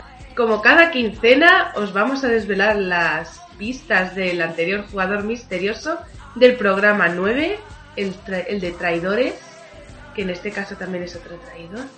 Y os diremos las nuevas pistas para esta nueva quincena. Bueno, no es que fuera traidor. Eh, bueno, mini traidor. Y bueno, sin más dilatación, vamos a desvelar, vamos a desvelar las cinco pistas del jugador misterioso number 9. Pues si me escucha la BBC, ¿Quién te va a escuchar? la BBC, que es la tele, pero bueno. Pista número uno. Johan Cruyff lo hizo debutar en el primer equipo. Mm. Entonces ya habíamos dicho que o en el Ajax o en el Barça. Si tú ya contaste enseguida. Yo me hubiera costado mucho. Pista número 2. El Real Madrid dijo que no era apto para su club, pero tras una muy buena temporada en un equipo gallego, cambiaron de opinión y lo ficharon justo un año después de estas declaraciones. Sí. Ah, no vas a decir nada más. Bueno, ya dije que era el único en el único gol que había metido en su año en el Celta, porque se fue en el Barça, ya que el Bangal no contaba con él. Y, y se fue al Celta con la carta de libertad. Entonces él eh, firmó por un año para no irse del Barça al Madrid eh, directamente. Un, un curso puente. Y el único gol que metió en su año en el Celta, que hizo un buen año, igualmente este jugador ya había ido al Mundial del 98, pero eh, el único gol que metió en su año en el Celta, que es el equipo gallego, se lo marcó al Real Madrid. ¡Qué fuerte! Pista número 3. Llegó al Real Madrid el mismo año que nuestro traidor favorito, Sí, Figo. en el año 2000. pero su traición ha sido menor que la del portugués. Por lo que os hemos dicho que hizo el curso CEA, con el curso puente este, con el Celta de Vigo. Es más, el día, el primer día que el portugués vuelve al Camp Nou, el 21 de octubre del 2000, eh, Celades también está en el once inicial y la gente le sirva, pero no más de lo habitual. Es un jugador que es que no lo queríamos aquí. No, hizo no tanto, tenía sitio no hizo tanto silencio el speaker. ¿no? para nada. Era un traidor menor. Hmm. Aunque si no hubiera estado el Figo, quizá... No sé. Pista número 4. En su palmarés tiene cuatro ligas, dos copas, dos supercopas de España, dos Champions, una recopa, dos supercopas de Europa y una intercontinental. Sí, la verdad es que tiene un palmarés a pesar de nunca haber estado asentado en el once titular Anda, del copón. Bueno, Pinta, Pinto te puede decir lo mismo. Pinto es- no, este al menos jugaba. La temporada temporada. 97-98 que Guardiola se lesiona durante toda la temporada, Van Gaal lo usa como cuatro a él durante toda la temporada y eh, Barça ese año gana Liga y Copa y el Real Madrid la Champions, la séptima, que ya la dijimos en su día. Y en Madrid, otra vez campeón de Europa. Bé. Vale, y la última pista es, debutó en un clásico el día después de su vigésimo cumpleaños. El día en concreto fue el 29 de septiembre del 95. Sí, y el clásico El enfrentaba el 30 de septiembre, que era mi cumpleaños. Ay, es que todo, todo acaba...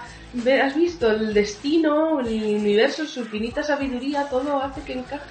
Y acabó 1-1 con. Se adelantó Raúl con un gol de Vaselina a Busi que salió mal para variar.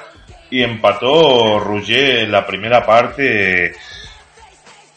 eh, pero con un cabezazo increíble. Y diría que antes del descanso expulsaron a Sergi.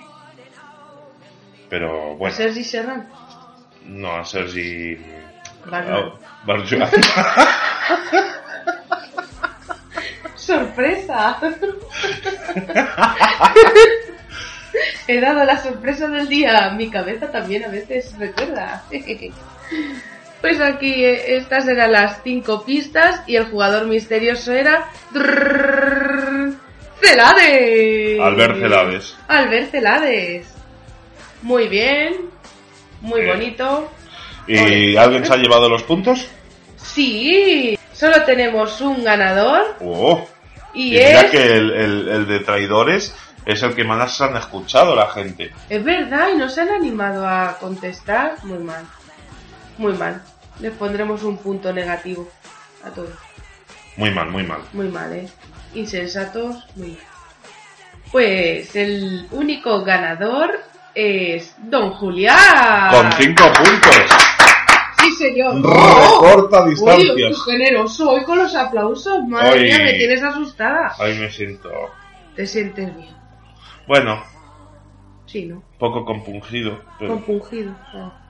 por la muerte del comandante. Ay, la muerte del comandante. Pues muy bien, don Julián, te llevan los cinco puntos. Todos para ti. Y solo para ti. Y la clasificación sigue igual, lo que pasa es que don Julián recorta distancias con Sergi Serrán. Y se pone a tan solo ocho puntos, así no, que no, no, a cinco puntos se queda. a cinco puntos se Sí, queda. Está aquí, 28, Uh. 23. Eh, la verdad es que la clasificación está al rojo vivo. El gran premio se lo puede llevar cualquiera de los dos. Oh, Porque recordad que las votaciones de, de esta liga acababan en diciembre. Y en enero empezaremos una liga a lo soviético antiguo. a los soviéticos antiguos. Claro, empezará la liga en marzo. ¿Ah, sí? Juega en enero en Moscú. Y si Ya. ya te digo en Moscú, vete A, a Petropavlovsk. por ejemplo. Muy bien, don Julián. Te llevas los 5 puntos, recortas distancias y te llevarás el premio que dijimos en el programa 1, fin de las migas. ¿Sí? Ajá. Así que si queréis saber el premio, escuchadlo, insensatos. Escucharlo. Además es cortito. Es de lo más cortito. Diría que el más cortito, una Luego hora ya- siete creo que dura. Luego ya nos vinimos arriba y empezó esto a seguir. ah, Sí, ah, pero ya lo hemos dicho en la presentación que consideramos que la gente ha de tener toda la información e intentamos hacer Ahí lo está. posible. Cantidad y calidad. Ahí, ahí. Bueno, Ahí, calidad. Calidad de la buena. Nosotros nos encanta hacerlo. Ay, ay, ay, ay. Y bueno, pues vamos a dar las siguientes cinco pistas de este nuevo jugador misterioso del programa 11. Pista número uno. Ha escrito un libro autobiográfico con tanta polémica que provocó que le expulsaran del equipo en el que jugaba. Sí. sí. Mírale, por follonero. Además el equipo de toda su vida. Jolín. Pues eso duele. Pista número 2. Adoptó el nombre por el que la gente le conoce como muestra de respeto hacia un portero alemán que fue campeón del mundo. Bueno, ahí puedes buscar campeones del mundo, Sí. porteros, tal, alemanes. Bueno. Pista número 3. Aunque ha jugado dos finales de mundial, no ha ganado ninguna. Joder. Qué putada. Pues sí, ya que estás ahí, qué rabia. Pista número 4. Debutó como internacional con su selección el mismo día que la cafetería California en Madrid explotó una bomba en la que murieron 9 personas y 40 heridos. Así que buscarlo en Google, en las hemeronenas. en las Emeronenas, buscarlo, ca- eh, Cafetería California 47 47. en Madrid. Ya os aparecerá, me imagino que pones California 47 y ya te pondrá bomba. claro, a ver. Y O no una madurita de California. A ver. Y la última pista, la jugada más recordada de su carrera fue una entrada durísima sobre un jugador que quedó inconsciente y ni siquiera el árbitro pitó una falta. El árbitro Sí, sí. nada tarjetero ni no hizo nada. Muy mal. Así que Increíble. nada. Ay, perdona. Increíble, increíble. Incre- Incredible. Unbelievable. Y nada, pues aquí están las cinco pistas. Os recordamos los lugares donde podéis dejar las respuestas. En los comentarios de iVoox, a ver si los dejáis ahí, todo el mundo lo va a ver. Por Manda- correo electrónico, golstalgia.hotmail.com. Muy ¿Se habrá fácil y sencillo. Y para decir que me gusta, ponerlo en Facebook, en Twitter, poner Golstalgia es la hostia. Si, si va a ser una crítica, en privado. Que no lo vea nadie. Y bueno, nos vamos También a... pueden mandar mensaje privado por el Twitter y por el Facebook. Vale. Recordamos, Twitter arroba Golstalgia, Facebook Golstalgia. Es que es más sencillo. Vamos, no es fácil. Recordarlo, Golstalgia. A mí me habla más sencillo. Y nada, pues vamos a la hemeroteca.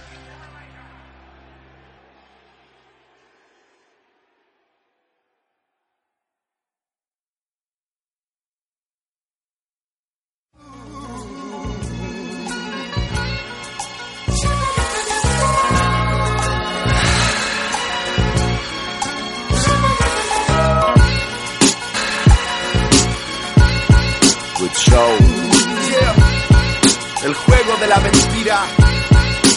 Cuéntame, eres quien más sabe de televisión del mundo y no recuerdas ni el calor del sol. Pasas los segundos con tu cerebro en formol insano, huérfano de educación porque solo tuviste un gran hermano y fue tu perdición. No te apellidas Serrano. Bienvenidos a la hemeronena. Bueno, vamos a dar la hemeronena del día 22 de, juli, de junio del De año juli. 1980. Y vamos a dar el día que hemos visto un poco la vanguardia que, que había ese día y la noticia de portada era que habían encontrado un satélite de Júpiter. Hola. Uno de tantos, ¿no? Sí. Y ¿Júpiter bueno, es el que tiene tantos satélites o es Saturno? ahí yo voy perdidísimo. Pues imagínate yo.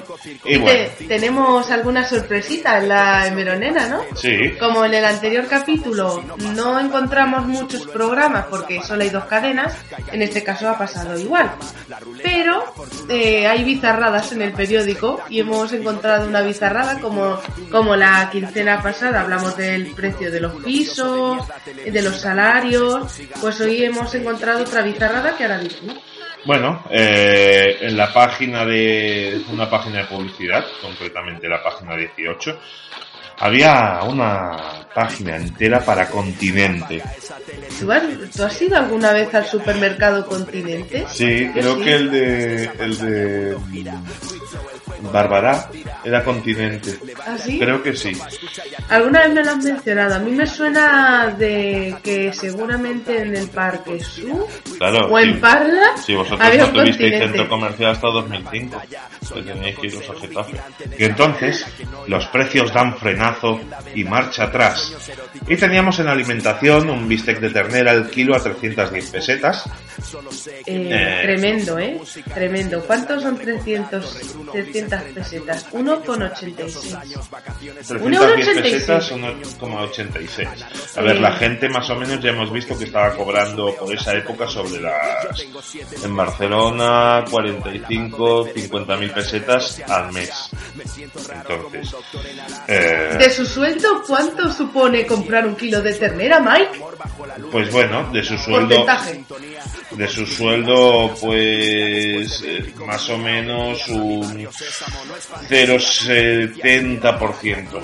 Y en la actualidad, porque nosotros compramos bistecs entre 7 euros los más malos y 15 los buenos.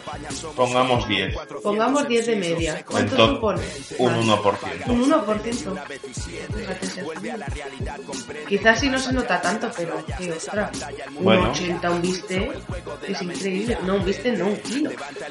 De bistec. Bueno, tenemos la tarta de manzana, cuatro raciones a 75 pesetas. Tarta helada de frigo de un kilo, 130 pesetas. 130 pesetas que son No es ni un eh, euro. eh, eh, 80 céntimos. Es No. que no es ni un euro, sí, sí. Eh, 78 céntimos son. ¿Vale? Por 78 céntimos tú no te compras ni un Popeye ahora. Entonces, Además que pone un litro, ¿no? De... Sí, sí, un, Sí, un litro. sí. Eh, mejillones frescos, el kilo a 25 pesetas, a 5 duros. La leche, un litro, 35 pesetas. Quesitos de 8 porciones de la vaca que ríe, 38 pesetas. Ah, y encima de marca, ¿eh? Que no son marca continente, ¿eh? Salchichas, eh, Wieners, ¡Hala! 5 piezas, 67 pesetas. El fuet, 300 pesetas el kilo, no llega a las 300. Pero es muy corriente, ¿eh? Pone que es muy corriente. Y luego tienes, por ejemplo, en Bazar, un lote de 4 sillones de nylon, 1595 pesetas. En euros son... Pues 9,57. Una mesa, eh, 595 pesetas, no llega al 3,6. Jolín, Claro, estamos en plena... mm, no en la verbena, sino, bueno, son los días previos a la verbena de San Juan. Sí. Que aquí en Cataluña, en Valencia, por en el Mediterráneo, Mallorca, es muy... Se celebra, mm, va la gente a la playa, pasan la noche, cenan, tiran petardos y todas estas cosas, estos productos eh, son para, para la playa, para... Hay toallas también, hemos visto, cosas para la playa, raquetas. bueno, taburete de nylon, 182 pesetas, silla playera ahí está la silla playera. con lona estampada, 355 pesetas, o sea, sería 2,13. Ni en los chinos encuentras algo así ahora. Una copa de champán de balón, 48 pesetas. Una Vaso de refresco. Un vaso de refresco, 32 pesetas. Un filtro de agua, Ah, mira. 1675 pesetas. Aquí un taladro Black and Decker, regalo Oh. de bolsa de viaje, tacos, brocas, gafa protectora, Madre mía. 5.095 pesetas. Por lo tanto, tre- eh, 30 euros con 57 céntimos. Hombre, pues por 30 euros ahora un taladro puedes encontrarlo, Sí, pero con pero tantas cosas no. Black and Decker, no sé. No, Black and Decker es buena marca. ¿Qué más tenemos? Mira, hay Un una balón, piscina. un balón A ver, el de balón. tre- 32 piezas a modo de rombos, 575 pesetas. Mochila no llegaba a las 600. Una esterilla canutillo, 80 pesetas. Porque se enrolla. Piscina desmontable, 4.895. Eso no llega a 30 euros, ¿no? No, no llega a 30 No, euros. no. Qué fuerte. Luego, Flotador. un bañador, 150 pesetas. Jolines. De competición. Hola, encima de competición. Y luego el bañador Rocky, ¿lo estás viendo? Que pone abajo bañador Rocky. Las sandalias de goma, 125 pesetas. Y luego, si quieres muebles, también un tresillo acrílico, un sofá de tres plazas, 21.940 pesetas. Sería si ahora te costase 500 euros. Conjunto rinconera, 15 módulos y mesa, 12.825. Madre mía, que puedes hacer en la habitación entera, ¿eh? Dormitorio con mesita, También. armario y escritorio, un dormitorio juvenil, 22.300 pesetas. Dormitorio juvenil. Tienes el colchón picolín, Oh, te cuesta también es 12.000. marca. Es como si ahora te costase unos 250. O sea que alucina pepinillos. Así que esos eran los precios para montarte tu veranito. Y nos el vamos veranito. A El qué hacían ese 22 de junio de 1980 en la primera. Primera cadena. Tenemos a las 10 menos cuarto, carta de ajuste. ¿Qué pone? Obras, Obras de Francisco Otero. obras de Francisco Otero. ¿Quién sería? Compositor. A las 15 hablamos con Miguel García Martín, magazine informativo semanal dedicado a los sordomudos, cuya temática y contenido es de interés para todos. Muy bien. A las 10 y media, el Día del Señor. Vuelve a ser domingo, vuelve a haber misa en la 1. Desde los estudios de Prado del Rey, la misa se Oh. hacía en los estudios. Que iba el curilla ahí a un, los caminos del ¿A Señor son plató? inescrutables. a un plató. Tele, telecura. A las 11 y cuarto, gente joven. Ya lo dijimos la semana pasada. Sí, es verdad. Eh, Era el OT de los años 80. Bueno, aquí pone un nuevo programa de la fase de clasificación en la que los artistas noveles interven- intervendrán en las especialidades de flamenco, canción ligera, bailes regionales, conjuntos y su nueva sección de En el taburete. A las doce y media, sobre el terreno. A las 2, 7 días. Dirección Pedro Macías. Se ofrece un resumen de la Semana Nacional e Internacional, entrevistas y reportajes que amplían la noticia de los días anteriores. Un refresh, vamos, que no... No sabían qué poner ya, los pobres. Las noticias que poquito duran. Ostras, es verdad, las noticias comienzan a las 3 y acaban a las 3 y cuarto. 15 minutitos. ¿Y qué hacían a las 3 y cuarto?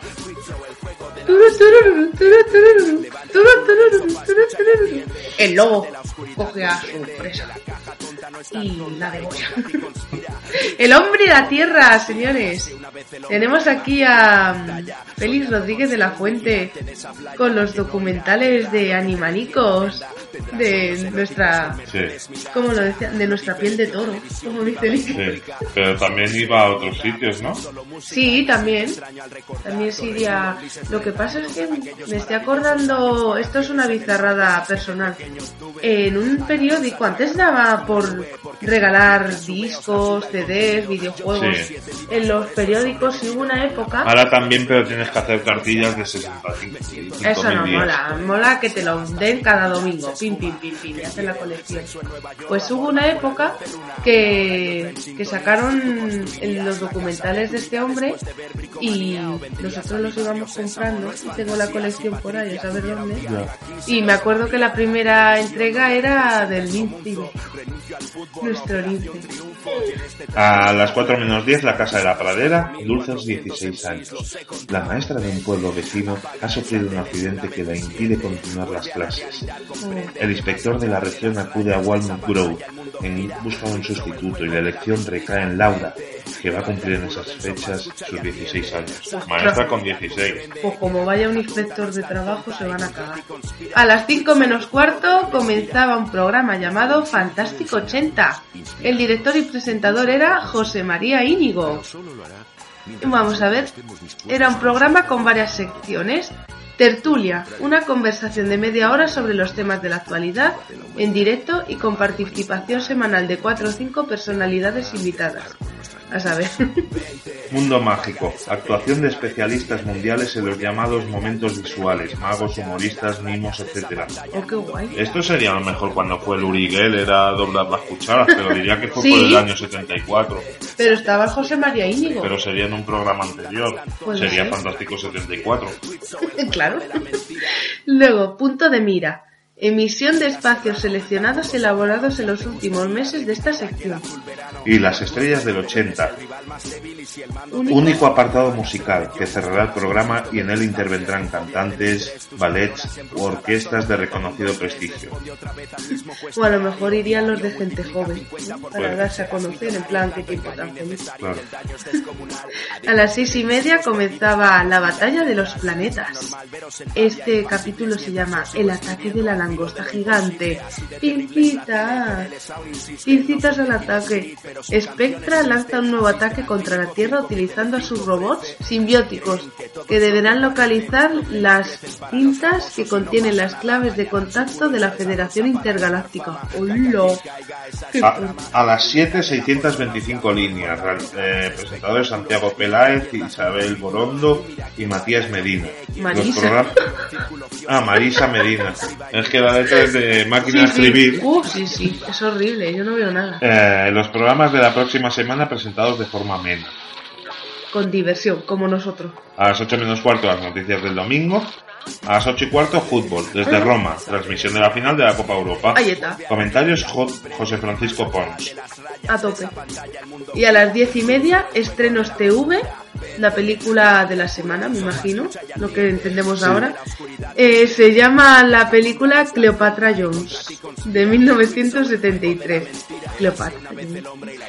Un agente secreto del gobierno, experta en karate, es comisionada para investigar las actuaciones de un grupo de poderosos empresarios que realizan tráfico de droga en las grandes ciudades. Ahora hacen tráfico de esclavos. Y a las 12 menos 5, buenas noches. Los niños de mañana. Y luego despedida y cierre a las 12 menos 2. Y ya se ha acabado la cadena 1. Sí, Vamos nos- a ver la 2. Nos vamos a la 2, Cadena que chula. empezaba las 3 y cuarto, ya lo dijimos, la, la del Sí, programa anterior. con resaca. a las tres y media presentación y avances eh, y luego bueno a las tres y media documental viaje en torno al mundo Romina y Albana ¡Felicita! episodio número 4 ¿eh? Recorrido turístico de Albano por España con referencias en Madrid asistiendo a una escuela de flamenco, Salamanca y la cría de toros, Toledo y la fabricación de espadas, sin faltar una paella a orillas del mar. Pues ¿Dónde? menudo tour ha hecho. A Valencia porque No, no. Menudo tour ha hecho el albano, macho. Felicidades. a las cuatro Qué y media bizarrada, ¿eh? Esto es de Telecinco. Ahora lo tendría Telecinco. A las cuatro y media, 240 Robert. Hola. Parece un quizá no, porque dura 50 minutos. A las 5 y 20, Vicky el Vikingo. Oh, Ey, ey, Vicky. Qué bueno. Ey, Vicky Gay. Qué pena, solo un capítulo. Vamos a ver de qué iba. Extraña hospitalidad. Después del feliz encuentro de Vicky con su padre y los vikingos de Flax en una tierra desconocida, Alvar y sus hombres piensan que han descubierto un nuevo continente. seguramente lo descubriría. Cómo molaba el Vicky el vikingo, Ya. macho. Y además que pone el encuentro con su padre, sí que se pasaba toda la serie encontrándose con su padre. El padre se iba de viaje y le dejaba ahí al muchacho teniendo idea rascándose la nariz. Cómo molaba. A las 6 menos cuarto, Starsky Hatch. Ostras. Yo sabía que lo emitían por la tele, que era una serie, no es... No lo, lo pasaron al cine, pero como siempre las adaptaciones... Que hay una canción de N de No, con Hate, que dice el de N de No. eh, Debo ser Starsky porque siempre voy con Hash. Entonces, a las 7 menos 10 la música, dirección y presentación Luciano González Sarmiento, que son de orquestas. ¡Qué desprecio! A lo mejor a alguien le gusta la música. Pues este no es tu programa. A las 8 la danza. Que sí que hemos puesto no la gay. Y a las 8 y media España entera, la gabardina de Colombo. Se va de borrachera. ¿Eh? España entera se va de borrachera. Ah, ¿Qué has dicho? La gabardina de Colombo. sí, Hostia, Colombo es otro personaje mítico, ¿eh? Debería ser de nuestros protagonistas con Cantinflas, Charlie Sheen. a las 9 más allá, con Fernando Jiménez del Oso. O sea que lo que ahora hace Iker los domingos en 4 lo hacía Fernando Jiménez del Oso en la 2. México, Puertas el- del Misterio. Y a las 9 y media el film. El hombre de la mancha. Oye, y eso nos es- ponen, menos mal que nos ponen en paréntesis, The Man of la Mancha, Vaya traducción literal, ¿eh? del 72. Intérpretes Sofía Loren, Oh. Peter O'Toole, Oh, Peter O'Toole era Lawrence de Arabia. Coco, sí, Harry Andrews y John Castle. John Castle, Juan Castillo. Sí. Don Miguel de Cervantes es encarcelado, rodeado de ladrones y gentes de poca altura y peor talante, por algo era de la Mancha. El escritor tiene que responder a las acusaciones que le hace un tribunal organizado por los mismos reclusos. Como forma de explicar su inocencia, Don Miguel decide hacer una representación de Don Quijote de la Mancha. Yo digo una cosa, en la modelo que, que eran todos aristócratas, ¿no? ¿Qué pasa? En la mancha solo hay ladrones y, y mangantes. ¿Por qué dices eso? ¡Eh! Y esa crónica, eso mola. Ah, ya, bueno, no, no es muy buena. Ah, ¿la has leído? Sí. Bueno, pero me gusta el título, el mito del tercer canal. Anda, que si vieran lo que se ha convertido ahora, Ya. que ¿cuántos canales habrá? ¿Tú te imaginas a alguien en coma en el año 80 y se despierta ahora? Fliparía, fliparía. Lidia, ¿pero qué se ha convertido esto? Ay, te, ¿Cómo os ¿sabes habéis una- dejado dominar? También. ¿Sabes una cosa que oí el otro día? Que espero que no sea cierto. Que pretenden dentro de unos años, porque va a venir el 5G, no los hombres G, 5G. Y como va a venir el 5G, pues el espacio de el satélite de la televisión con la el internet, pues que no da para todo y que hay que volver a comprar TDTs. ¿Te acuerdas? Del cacharro de la TDT. Sí. Yo voy a hacer boicot. Hasta que no me pongan la tele de nuevo a arreglar, Pues no la vemos. no vemos tele. A tomar Sí, igual, si comprando, lo vemos por comprando ordenador. lo- los TDTs en todas las teles, comprando uno. Y anda que no hay teles. Lo vemos todo por Sí, ordenador y ya está. ahí está. Eso es lo que haremos. Desde Constancia boicota la TDT. Y se acababa la emisión a las 12 menos cuarto. Pero como solo había dos cadenas, en la vanguardia el domingo nos hemos encontrado con la programación de toda la semana Ahí está. de la 1 y la 2. Entonces, por ejemplo, el lunes... Ah, el lunes empezaba la 1 a las 2 y media. O sea, Pensando eran los fines de semana... Claro, la gente... Como curraba, Claro. representa, pero ¿y las mujeres que se quedaban en casa? Porque La antes radio. era algo típico. La radio. La radio. Eso también era muy típico, la radio, ¿no? La con las, ¿cómo se llama? Las radionovelas, ¿no? Bueno, eso es más de los años 60 y 50. Me he vuelto muy vintage. Cuando hubo tele desapareció un poco las radionovelas. Eh, y a las 4 menos cuarto de cerca, presentado por Jesús Hermida. A las 4 y cuarto La chica de la tele, era una serie. A las 5 menos 10 Hípica, desde el Real Club de Polo de Barcelona. Eh, a las 7 La mansión de los Flav. A las 8 menos 20 Un mundo para ellos. Fin de cursos, segunda parte. Dirección y presentación Santiago Vázquez. A las 8 y cuarto un documental, la Olimpiada de Montreal 76. Faltaba un mes para las Olimpiadas de Moscú que fueron del 19 de julio al 2 de agosto, creo. ¿Cómo te acuerdas de todo? Eh, a las 9 y, a las 9 y media 300 millones. Que sería un concurso, creo yo. Tiene toda la pinta. Y a las 11 menos 20 grandes relatos. La fundación A. La fundación. Capítulo 2. Hoy. Aires de cambio. Síntesis. Davinia trata de descubrir la identidad de un traidor que ha revelado asuntos de orden interior. Mientras Sam Wyatt trata de que su hija empiece a trabajar con Davinia. A las 11 y media, últimas noticias y se acababa.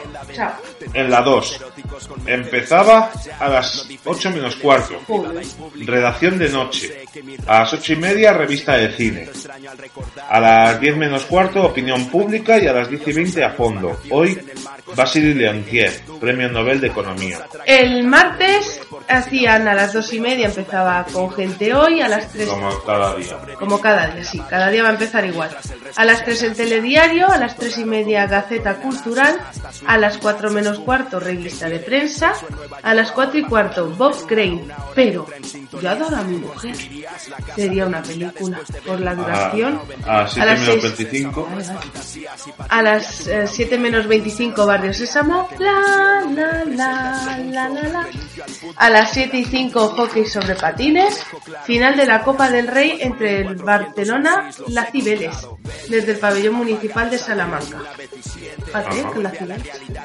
A las 8 y 25, revista de toros, sería el tendido cero de la época. A las 9, telediario, segunda edición. A las 10 menos 25, primera página. Y a las 11 menos 25, grandes relatos. La Fundación, capítulo 3. Y a las 11 y media, últimas noticias y chao pescado. Hasta el miércoles. Y en la 2, Teníamos a las 6 hípica, concurso de saltos desde el Real Club de Polo de Barcelona.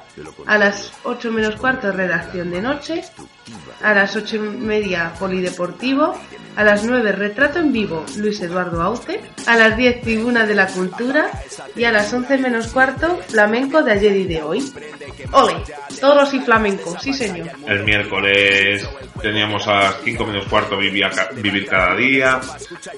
No, a las 4 menos cuarto vivir cada día. Luego el Dr. Locks, eh, Barrio Sésamo, dibujos animados con Tommy Jerry. Y a las 7 y media cine español. Búsqueme a esa chica. De 1964. Intérpretes Marisol, Isabel Garcés, dúo dinámico, Robert Hatton, síntesis.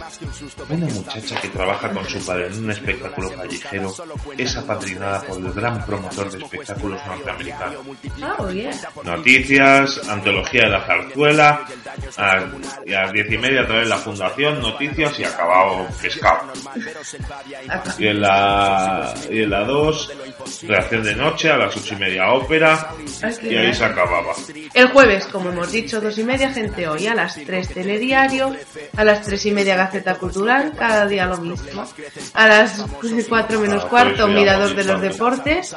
A las 4 y cuarto, aquí estoy otra vez, tu candidato no es el mío. A las 6 y media, presentación infantil con Barrio Sésamo. Y a las 7 y 5, el gran circo de televisión española, los payasos de la tele.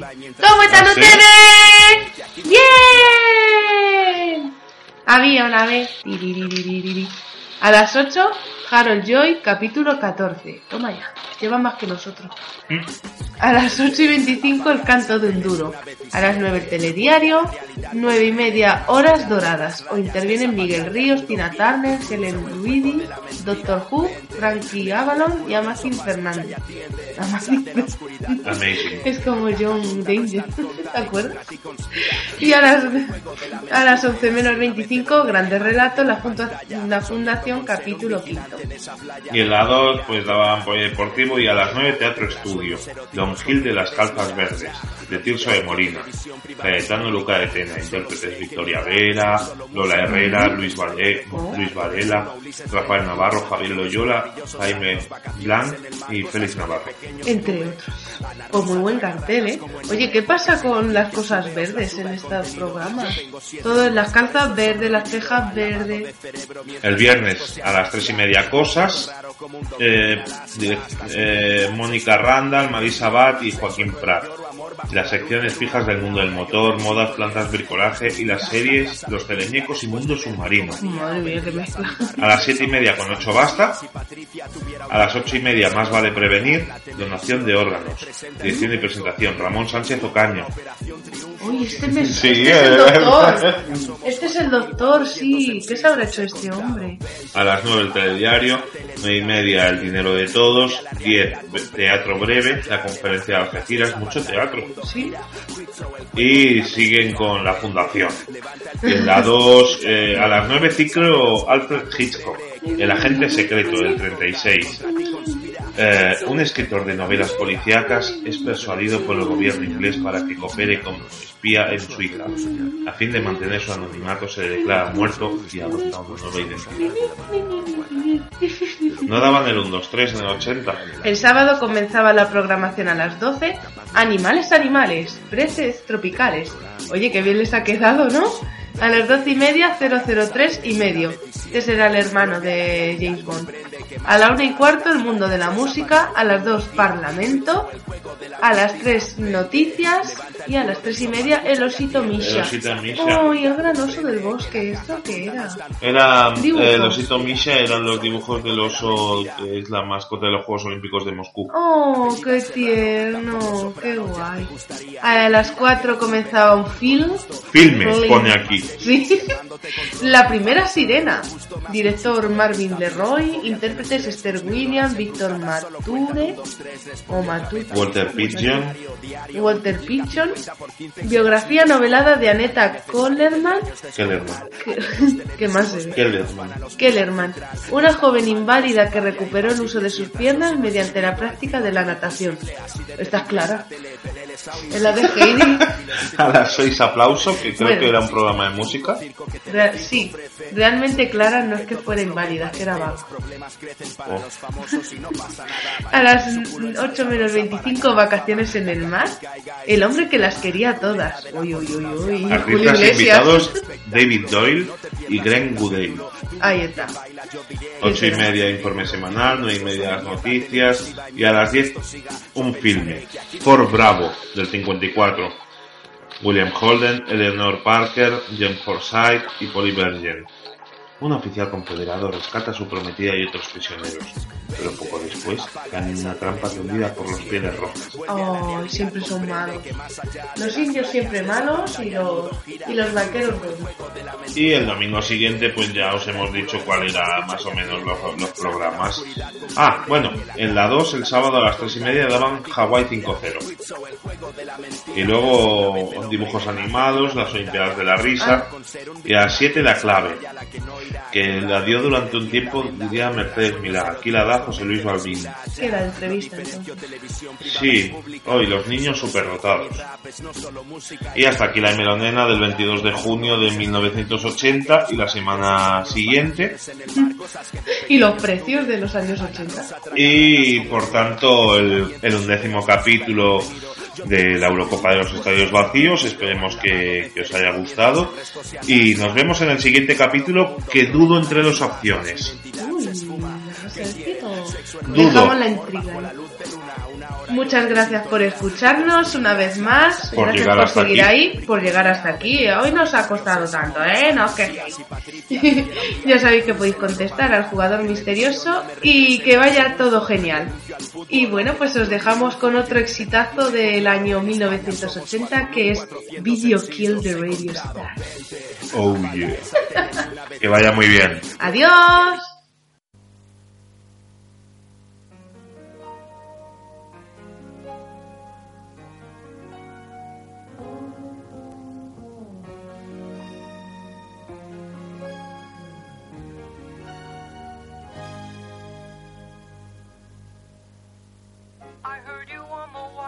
1952.